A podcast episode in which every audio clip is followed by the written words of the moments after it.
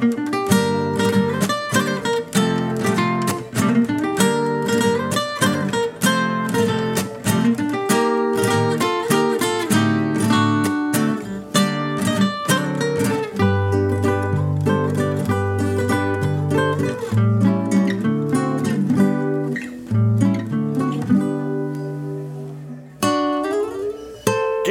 gente? Buenas tardes. Bienvenidos otra vez a El Simposio en la Cantina. Mi nombre es Roberto Gámez y estoy aquí con... Daniel Morales. Y pues hoy... ¿Qué me vas a contar, amigo? Hoy traigo una historia y vengo inspirado por el podcast que me pasaste, el de tipos míticos cuentan mitos típicos. Ah, sí. Llevo ya como una semana de escucharlos obsesivamente. Excelente podcast. Eh, pasen a escucharlos, son, son, son la onda. es muy, muy entretenido. Este, todos los mitos de la humanidad cuentan de cierta manera la historia de la Tierra, qué somos, por qué estamos aquí, cuándo nació la Tierra, Ajá. de qué se formó, que si del cráneo de un ser Bueno, gigante, sí. titano. Hay miles si alguien- de- Hay miles de historias porque pues, a la humanidad, a la raza le gusta saber eh, pues, qué es este lugar en el que estamos parados Claro. y vivimos todas nuestras vidas. Entonces, ¿Dónde empezó? pues dije, pues vamos a contar la historia de la Tierra. Eh, sería bien chido como que este capítulo saliera el Día de la Tierra, porque según yo sí hay un Día de la Tierra. Pues La ahí Tierra es un vemos. lugar muy bonito. Nada, mis respetos a los güeyes que sí sacan capítulos así como con temática eh, mensual, pero... Para pero pues vamos, para hoy, para nosotros vamos a sacar el, el episodio del Día de la Tierra, porque qué lugar tan chingón para estar viviendo. Que es un pequeño granito de nada entre el... Entre la inmensidad cósmica del universo y la cantidad de galaxias y planetas que hay, pero pues a grandes rasgos es un- una bola de- de- de roca. Justo a la distancia perfecta entre el sol. Entre el sol la nada. Ajá, ¿sí? Sí, exactamente. Para Es que nos llegue la energía suficiente para que la vida como la conocemos se hubiera desarrollado. Y si tiene una historia, y tiene una historia que podemos rastrear, gracias al trabajo de geólogos y de astrofísicos y la evidencia que han ido recolectando con años y años, años de estudio de observaciones, pues nos han trazado un, un- un mapa, es el consenso científico de cuál es la historia de este lugar en el que estamos. Esta piedrota. De esta piedrota, porque aunque es chiquita en. Aunque es chiquita en. En comparación del universo, es enorme en comparación de nosotros. Por eso no vemos el horizonte curvo. Porque es tan grande que No, aunque sí espera, está ¿no- curvo, no- no, no es lo plana? podemos, no, lo podemos percibir. Es demasiado grande la Tierra. Es tan ¿Sí se puede percibir? ¿La curvatura del horizonte? Ajá, hay lugares donde sí pueden, sí se puede. Ah, no sé. Sí, incluso tú puedes ver desaparecer un barco. Ah, no, pero, pero a lo que voy no se ve, se ve como una línea recta. Ah, modos. bueno. Porque estamos, porque en ese caso la curva que está frente a nosotros es demasiado grande como para percibirla. claro. O sea, piensa que el- si la Tierra fuera del tamaño de una manzana, eh, la, la corteza sobre la cual vivimos sería del grosor de la cáscara de la manzana. Y estamos hablando de que en el grosor de la cáscara de la manzana caben el monte Everest y el Valle de las Marianas, eh, que es el punto más bajo del mundo, y caben ahí. O sea, No. Ajá, nosotros lo vemos como, no, es gigantesco el Monte Everest, es una mamadota. Aguanta. No, si, o sea, si la Tierra fuera de una manzana, no, no verías que está irregular. O sea, no, apenas si sentirías algo, Claro. cualquier cosita. Y, y lo, lo mismo los océanos tan vastos y tan llenos. Es como una gotita de agua esparcida sobre una cáscara entera de. No, es- Sí. es, una micropelícula de agua si lo ves desde afuera. Pero bueno, como es tan impresionante, vamos a empezar a platicar sobre eso. Empezamos con una escala de tiempo a la que neta no estamos acostumbrados.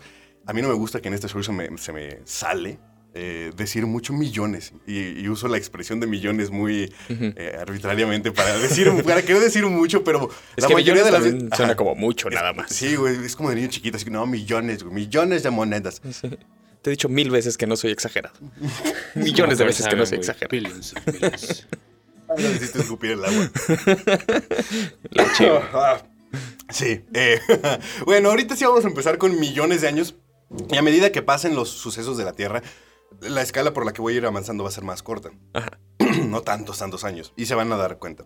Pero es que al principio no pasaba gran cosa. O tardaba mucho tiempo en que pasaran cosas.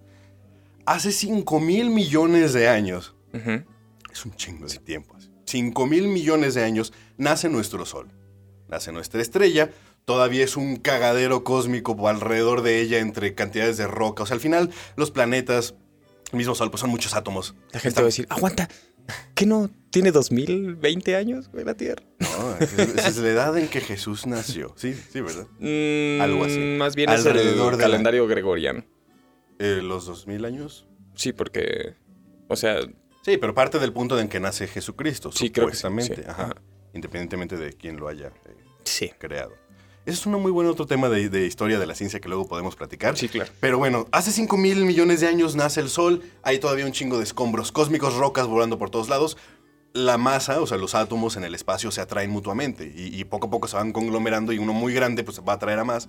Eh, y estamos hablando de muchas rocas y mucha materia flotando y pegando por todos lados.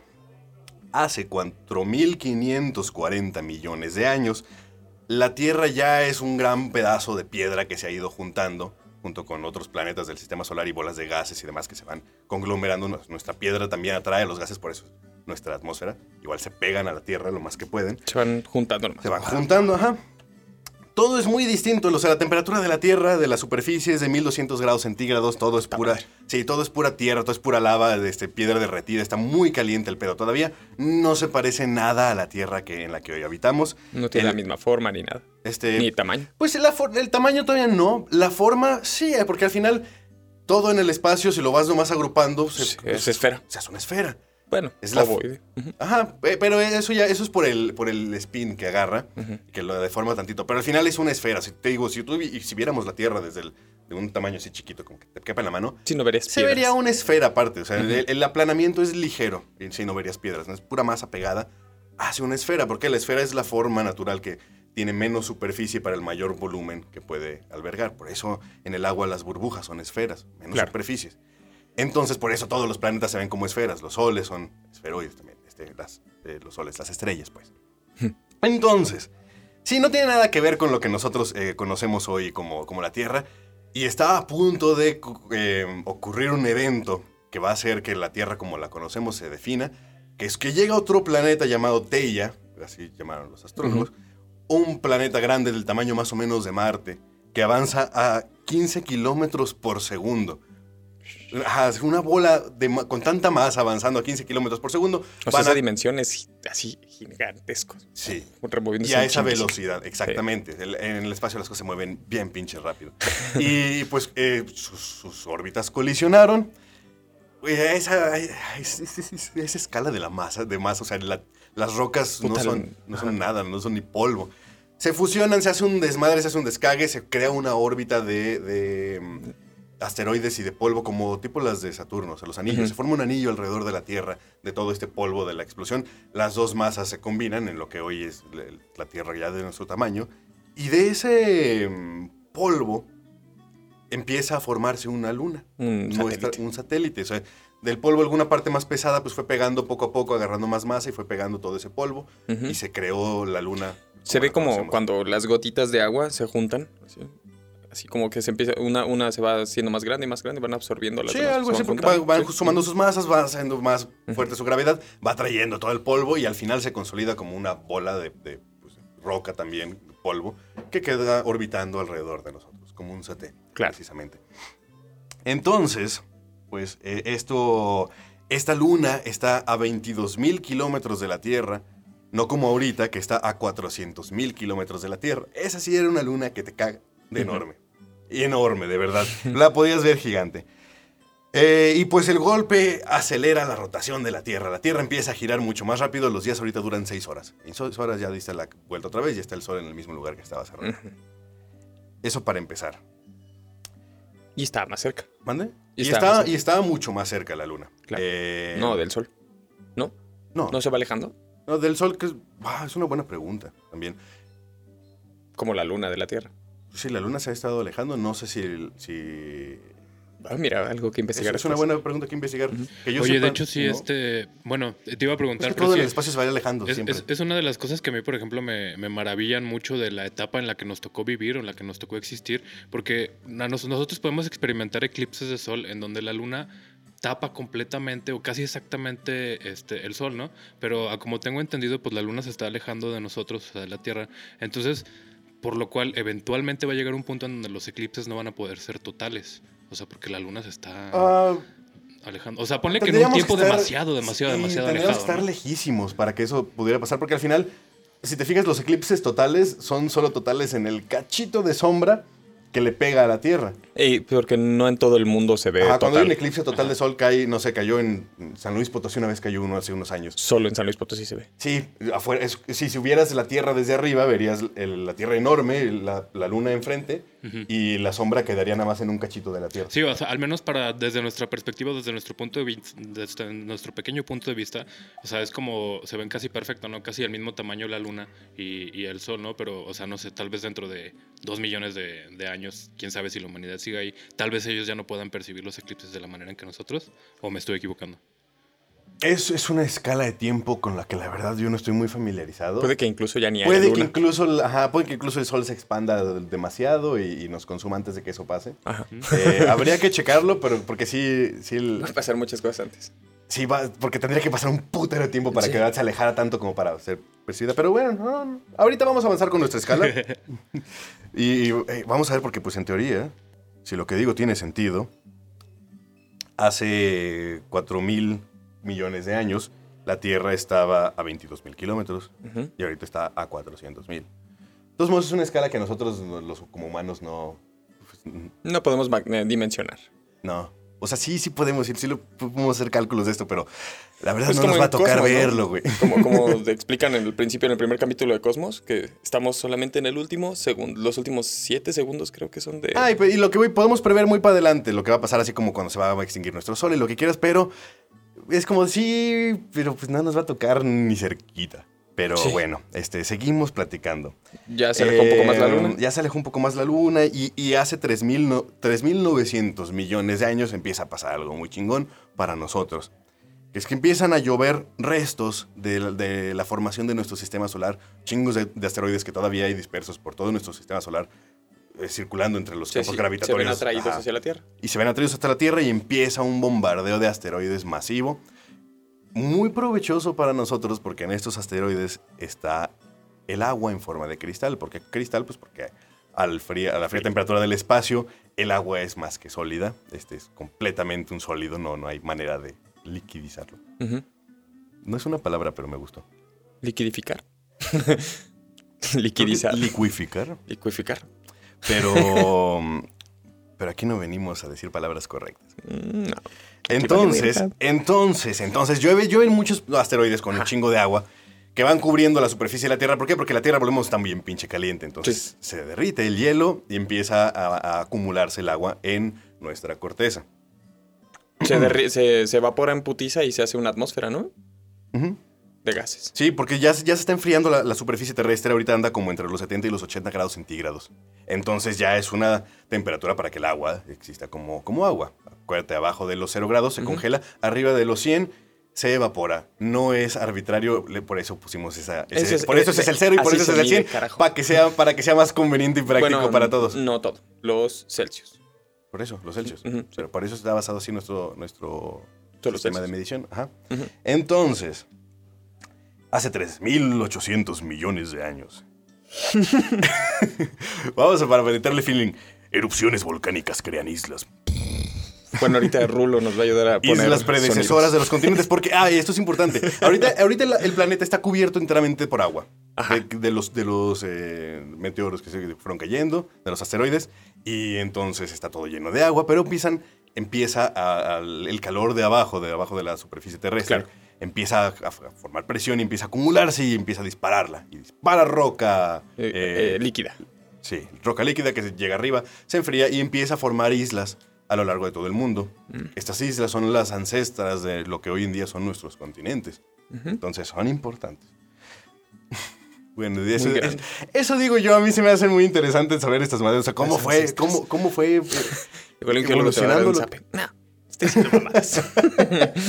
Güey, si, no, si hay algún geólogo escuchándonos, si quieren venir a platicar, yo estaría más que contento. Los geólogos saben luego unas cosas. Para ir al Sí. campo con ellos es divertidísimo. Te pueden decir cada piedra que ven. Mira, güey, es que esta piedra solía estar y tú así como, no mames. Sí, yo güey". tengo un amigo geólogo y te puedo decir que así Sí, son. es muy buen pedo, es, es divertido. Es muy entretenido, la Sí, verdad. güey, es que no mames que sabemos tanto, güey, a huevo, gracias.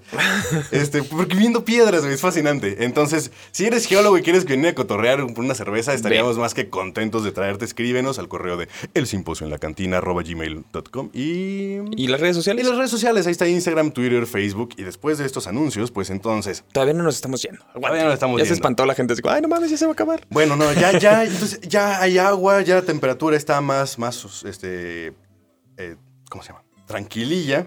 las cosas están más estables. Ajá, las cosas están más estables, ya tenemos temperaturas agradables en el agua, eh, con la suficiente energía, como para que la vida empiece a desarrollarse.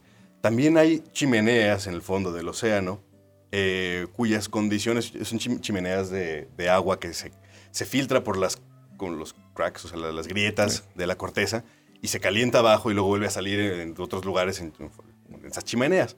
Y es agua muy caliente. Eh, bueno, pues estos lugares, estos, este, sí, este sitio en la Tierra, estos puntos Ambientes. específicos, ambientes, es el punto perfecto para que la vida, la primera vida en la Tierra, como la conocemos, se desarrolle. Desarrolle. De hecho, se parece mucho al experimento, o sea, estas condiciones terrestres, a un experimento de un señor que se llama Oparin.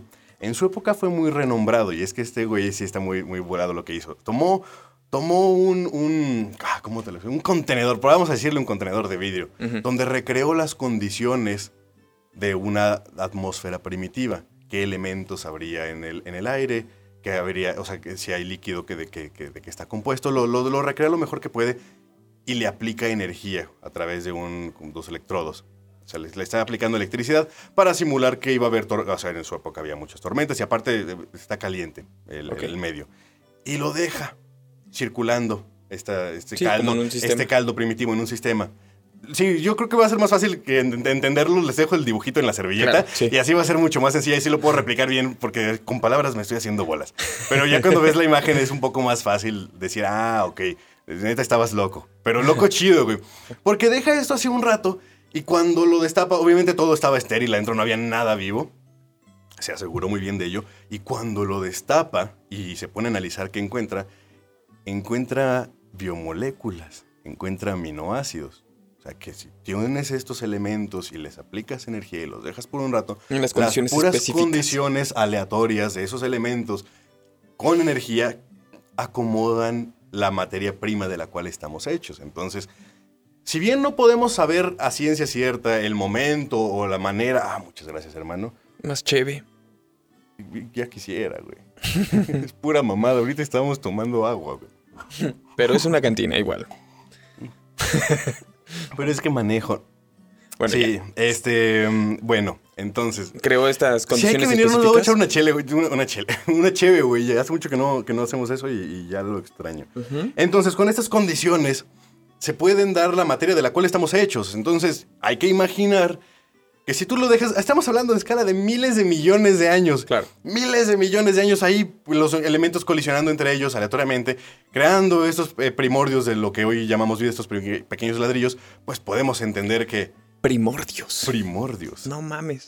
Palabritas. eh, ahí dice, sin mamadas. Igual, sí, igual, Primordios. igual No, diciendo está bien chingón. Pura mamada, güey. no lo descarten. Ya. Eh, entonces, entonces, pues, pues por ahí salió. No hay registro fósil, obviamente, ¿no? Esas madres se deshacen. O sea, el RNA, que es la teoría de que si realmente venimos de, de- de RNA antes que DNA. Eso es una historia para otro capítulo. Sí, por pero, favor, porque no pero, entendí ni un pito de eso.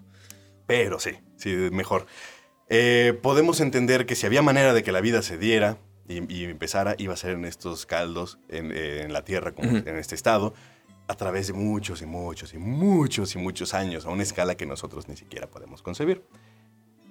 Y hace 3.500 millones de años ya aparece algo que todavía existe hoy, que es tangible, que son unas estructuras llamadas estromatolitos.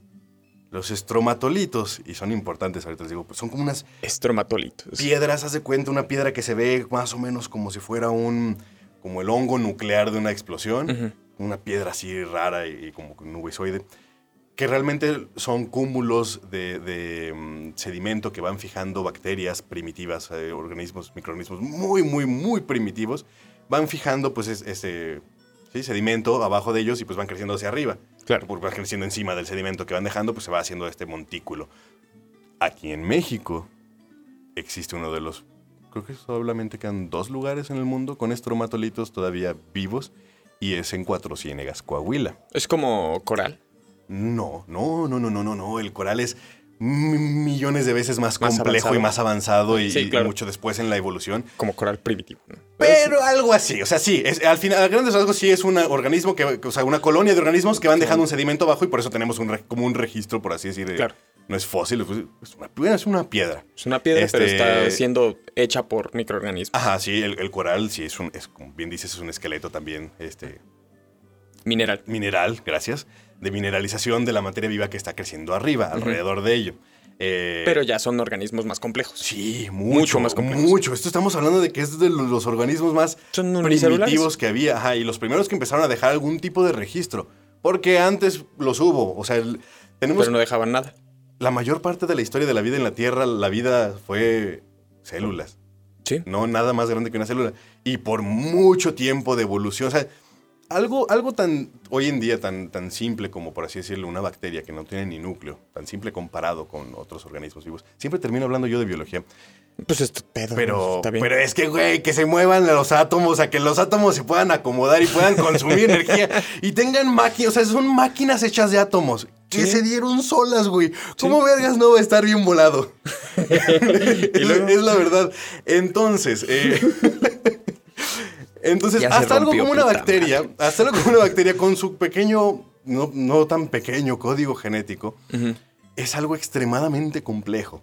Extremadamente complejo con, me- con piecitas y mecánicas muy, muy especializadas que son el producto de todos esos miles de millones de años que estuvieron evolucionando.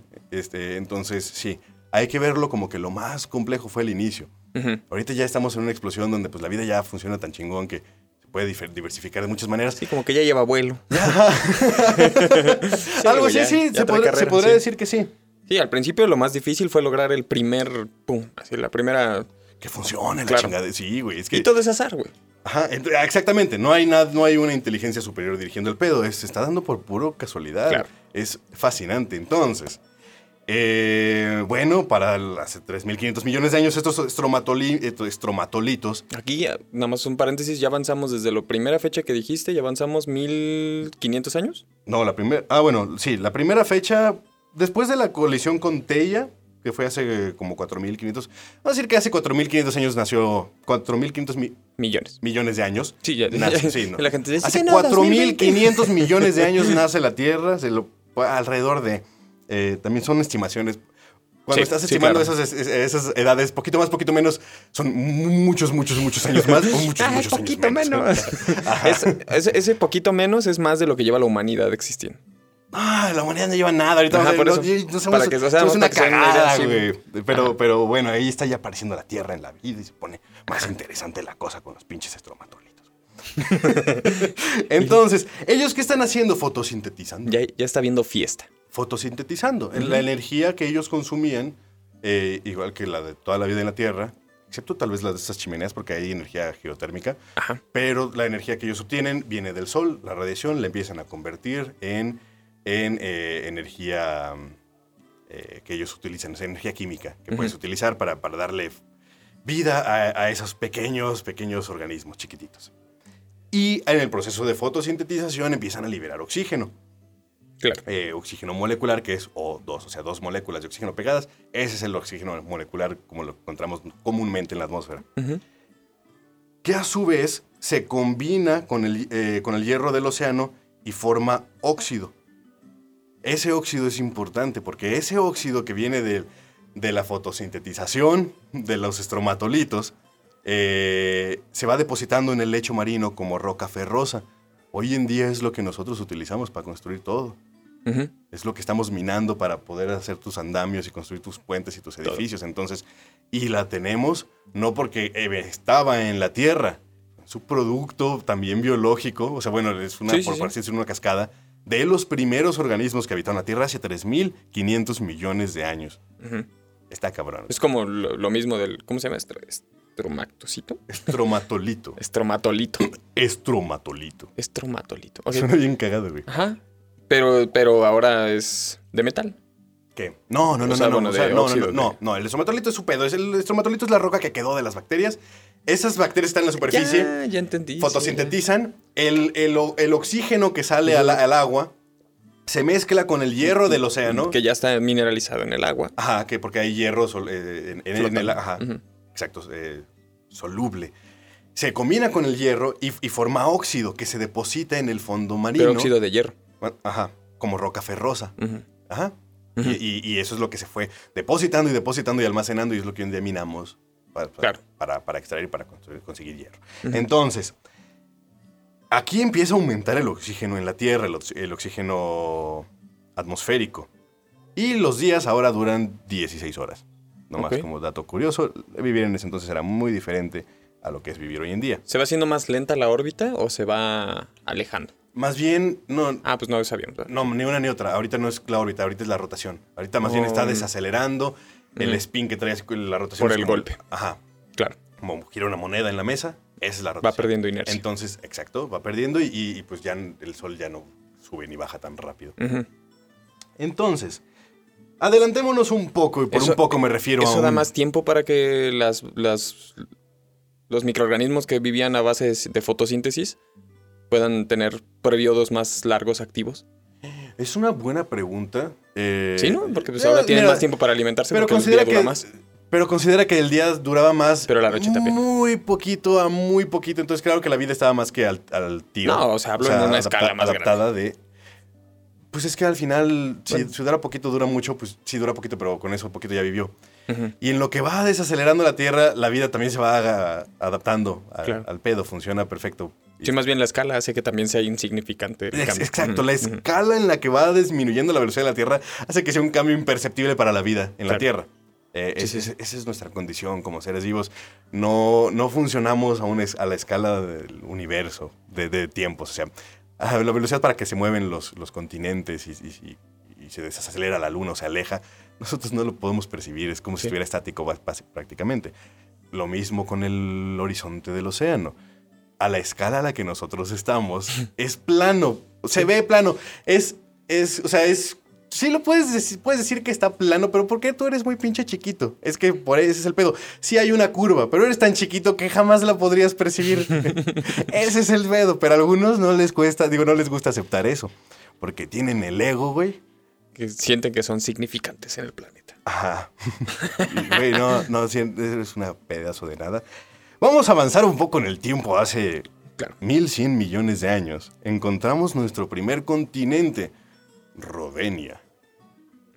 Nombres chidos que les ponen. bien, Debería investigar, porque claro que hay el por qué le pusieron ese nombre. La neta, no lo traje, me reconozco muy ignorante en este tema, pero ya les quiero platicar más una historia. Oye, oye, Rovenia es Rodenia. parte de Rodenia, es, eh, no es Pangea. No, para No. Pangea falta rato. Pero Pangea es el movimiento. ¿no? No, Pangea sí es un continente. Ajá. Ahorita la vamos a ver. Entonces, todas estas islas que fueron saliendo de los volcanes y que es roca que se sube y, y ya se, se, se eleva un poco más de donde está el agua, Ajá. sale.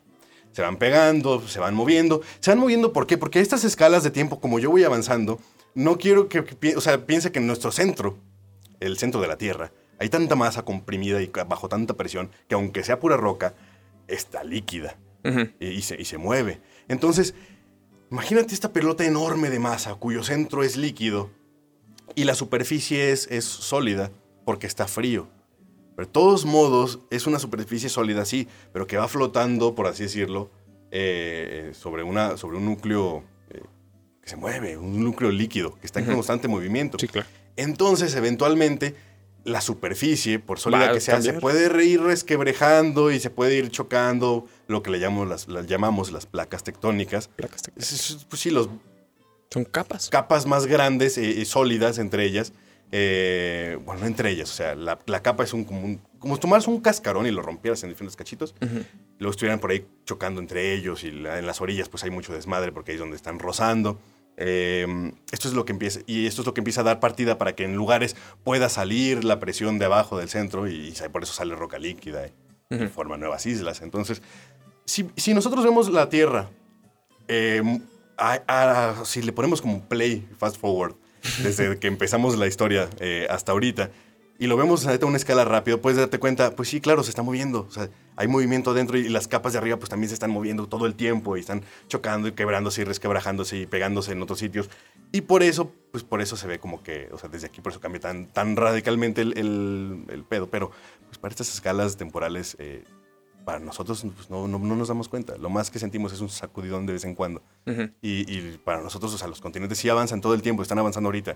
pero... No lo vamos a sentir. No, son... Bueno, sí se siente un poquito los movimientos, pero... Mm. Bueno, no poquito. Bueno, Te mames. digo, los terremotos sí, los terremotos sí, la, pero la velocidad a la que se van moviendo las placas, porque se mueven todo el tiempo, no nada más cuando hay terremotos, no lo percibimos, no hay manera, somos demasiado pequeños y vivimos muy poquito tiempo como para darnos cuenta. Es como sentir el giro de la Tierra, ¿no? Pero, pero, ajá, pero se está moviendo. Pero- y eso es tiempo. importante. Por eso ahorita vamos a ver que los continentes van cambiando todo el tiempo.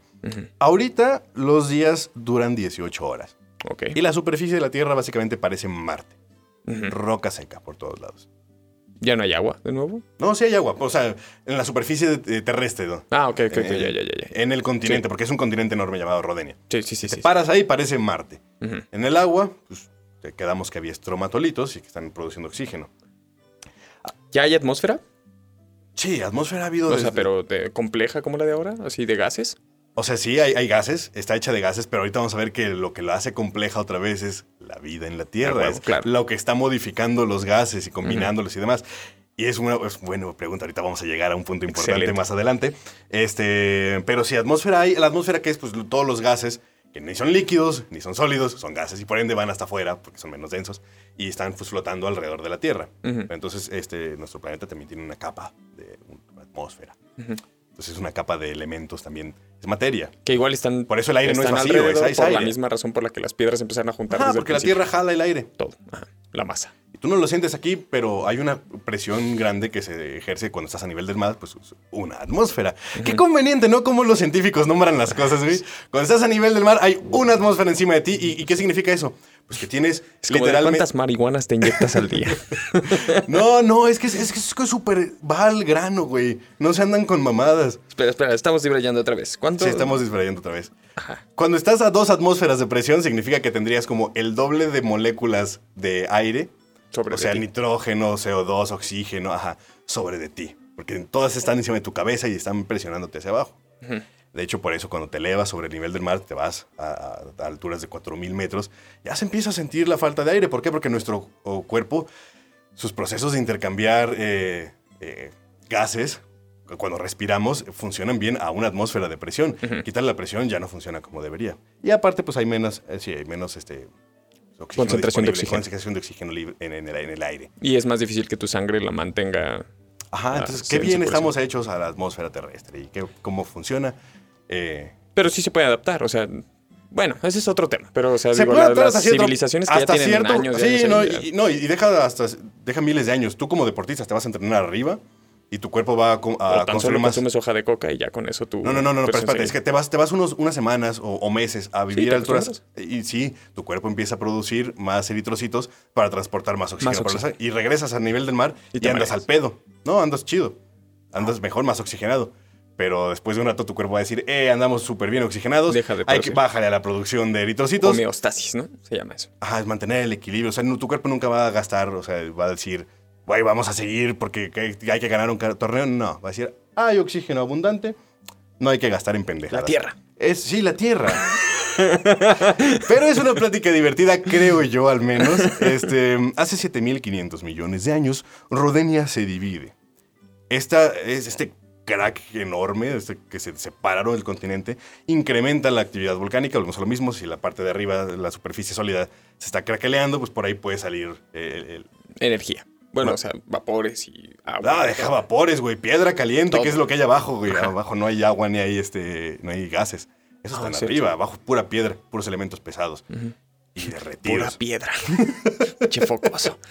Entonces, se libera mucho CO2. Mucho, mucho CO2 por la, por la mm, actividad volcánica. que, que junto con el agua empieza a llover como lluvia ácida. La- esto se absorbe en las rocas, el CO2. Ujú. Porque hay rocas por todos lados y, y- y lo que o no, también pueden, un sólido puede absorber un gas. Y entonces empieza, se empieza a absorber el CO2 en la roca y entonces el- la roca empieza a chupar todo. la roca como me imaginé. Sí, Dwayne Johnson así pisteando. Aquí con nosotros. La, ro- la roca empieza a, a absorber todo el CO2 atmosférico. Y eso, y eso es lo que ocurre, que el CO2 no pueda absorber la radiación solar y el planeta se, o sea, absorber, retener. Porque la radiación solar no nomás llega y, y se va a la verga, precisamente porque hay átomos en la atmósfera, porque tenemos una atmósfera gaseosa, eh, la radiación está chocando entre esos átomos. Entonces eso, o sea, choca, se desvía, se desvía a veces 15 grados, a veces 180. O sea, sale Está para todos- rebotando. está rebotando por todos lados y eso es lo que hace que se retenga y que la temperatura esté calientita.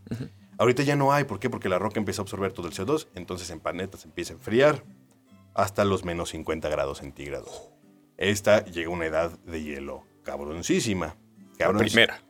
Ajá, sí, esto es aquí es esto es mucho antes que la era de hielo De la que vimos película. en la película, güey. este, aquí nomás había pinches estromatolitos. Sí. que Ni se dieron cuenta los cabros. No la vieron venir, güey. No, no, pues qué chingados. Eh, y llega lo que se conoce. Bueno, también hay que, hay que aceptar que a estas escalas eh, hay todavía gente que se opone a ciertas teorías y salen alternativas, pero pues esta es la, la- la- la teoría reconocida, hoy estamos a la fecha, eh, que es la teoría de la Tierra bola de nieve, que es la mayor era de hielo en la Tierra. Todo el planeta estaba envuelto por una capa de 3 kilómetros de hielo. A la verga. Porque el agua, cuando se congela, y el agua tiene una capacidad, muy, una, una característica muy chistosa. Por lo general, entre más frío está un, un- un- un objeto, un- la materia, se, se reduce su tamaño. El agua cuando está... eh, ¿Mande? No, se expande cuando se calienta. Porque más calor, es más energía entre los átomos, más vibración, entonces pues, se expande cuando está caliente. Ocupan más espacio. Cuando están fríos, ocupan menos. El agua no.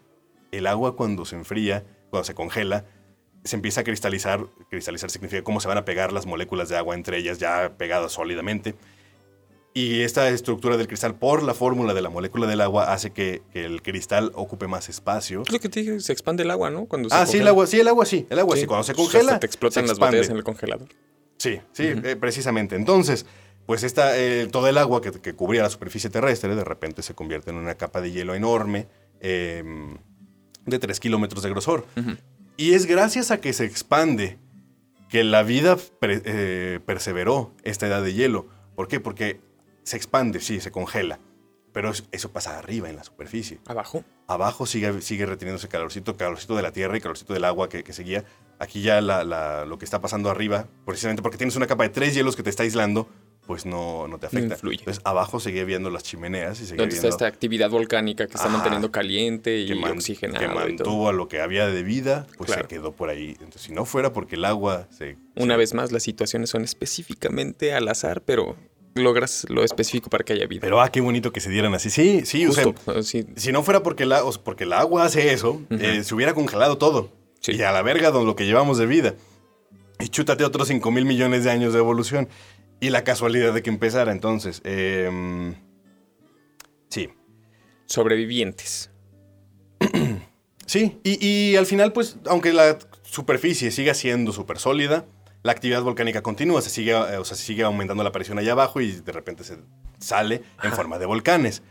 Esta vez, esos volcanes empiezan a liberar CO2, pero esta vez ya no hay rocas que absorban el CO2, entonces se empieza a acumular otra vez en la atmósfera, empieza el CO2 a retener otra vez la radiación eh, solar y se empieza a poner otra vez calientito el pedo. Em, hace 600 millones de años, los días duran 22 horas y ya está más calientito el pedo. Ya no, ya termina la, la, La primera era de hielo. la primera era de hielo, exactamente, y, y da lugar el, el que ya las condiciones se acomodan para la primera era de la vida grande como la conocemos, que es... Hasta ahorita siguen siendo organismos unicelulares. Todos. Ajá, hasta ahorita seguían siendo. Hace 540 millones de años entramos a la explosión cámbrica. Ujú. Aquí empieza, o sea, an- antes de esto, pues sí, los organismos eran muy chiquitos. Aquí fue como cuando dices, ya agarran vuelo, o sea, ya, ya en la gráfica logarítmica ya se ve que ya va para arriba y ya una vez que va para arriba, va para arriba en la cantidad de especies que se pueden crear. Entonces, bueno, eso es todo por esta semana. Espero no los haya aburrido con la interminable historia de la roca en la que estás parado. La próxima semana vamos a La hablar próxima de semana vamos a empezar ya a hablar de cómo la vida. explosión cámbrica. Sí, o sea, ya, ya, ya se pone la vida más locochona y siguen pasando cosas a escala cósmica que la afectan muy cabrón. Sí, sí, ya vamos a, a ver de cómo. Otra vez volvemos a volver a lo de la evolución de la vida, pero ya. Como. Desde un punto de inicio, ¿me entiendes? Y más que eso, quiero, quiero que vean cómo va cambiando la Tierra y cómo eso va cambiando la vida. Spoiler alert, cae una piedra bien grandota del espacio, no. Cerca de aquí. Pero falta chingo para eso. Entonces, este, por esta semana sería todo de nuestra parte. Saludos a producción. Acuérdense, esta es una producción de Stone Media Studios. No, no olviden seguirnos en nuestras No olviden redes seguirnos en sociales. redes sociales, dejarnos comentarios, El preguntas. simposio en la cantina. capítulos que les gustaría escuchar, este, si, si dijimos alguna pendejada y nos lo quieres hacer saber, puedes hacerlo en los comentarios, luego lo revisamos. O puedes venir en persona a mentarnos la madre y Sí, tener aquí una plática. Este, estaría de huevos. ¿Y qué más? Pues, eh, ¿tienes algún algo que contarnos? Platícanos en las redes sociales, síguenos, estamos ahí siempre. Y pues. Eso es todo. Nos divertimos mucho hoy. Saludos a la producción, descansen. Cuídense, Saludos. échense una chelita. Esta es una producción... Ah, no. Me lleva la verga otra vez. Esta es una producción de Stone Media Studio, con música de Alejandra Morales y Rulo Piedra en los controles. Síganos en nuestras redes sociales, estamos en Instagram, Twitter y Facebook como El Simposio en la Cantina.